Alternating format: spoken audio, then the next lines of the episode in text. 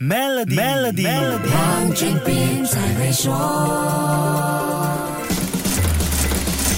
你好，我是黄俊斌。全世界的旅游业在过去两年多几乎被新冠疫情打趴了。各国政府在这段期间都想方设法协助旅游业挨过疫情。好不容易盼到情况好转，跨境旅游在经济活动重启后生气勃勃。不过，有一个世界著名的旅游景点却在这个时候宣布实施旅游新措施，来舒缓过度旅游给他们带来的困扰和压力。这个地方就在意大利，它是闻名世界的水上城市威尼斯。威尼斯宣布，从二零二三年一月十六号开始，游客需要预先登记和买票才能够进入威尼斯观光。你没听错，想去威尼斯得先买票才能够进城，就像在威尼斯的河道上乘坐水上的士和 gondola 一样，先付钱买票吧。到过欧洲的朋友一定知道，欧洲一些城市会向入住酒店的游客征收游客税，威尼斯也不例外。如果在威尼斯留宿过夜，就肯定会交游客税，这样入城。的门票就可以免了。这项条例是针对到威尼斯一日游不留宿过夜的游客。根据当局公布的详情，要游览威尼斯的游客，不管有没有留宿过夜，无论是乘搭公共交通还是以私人方式入境，都必须预先登记。至于需不需要付钱买票，那就要看你的行程决定了。目前定的票价介于三欧元至十欧元之间，票价看旅游季节而定。旅游旺季进城，游客要付的票价当然就更高了。说到这里，你一定在想，威尼斯为什么要收入城费呢？难道是要把疫情两年来失去的盈利都赚回来？不是这样，真正的原因是游客太多了。那下一集跟你说一说究竟怎么一回事。守住 Melody，黄俊斌才会说。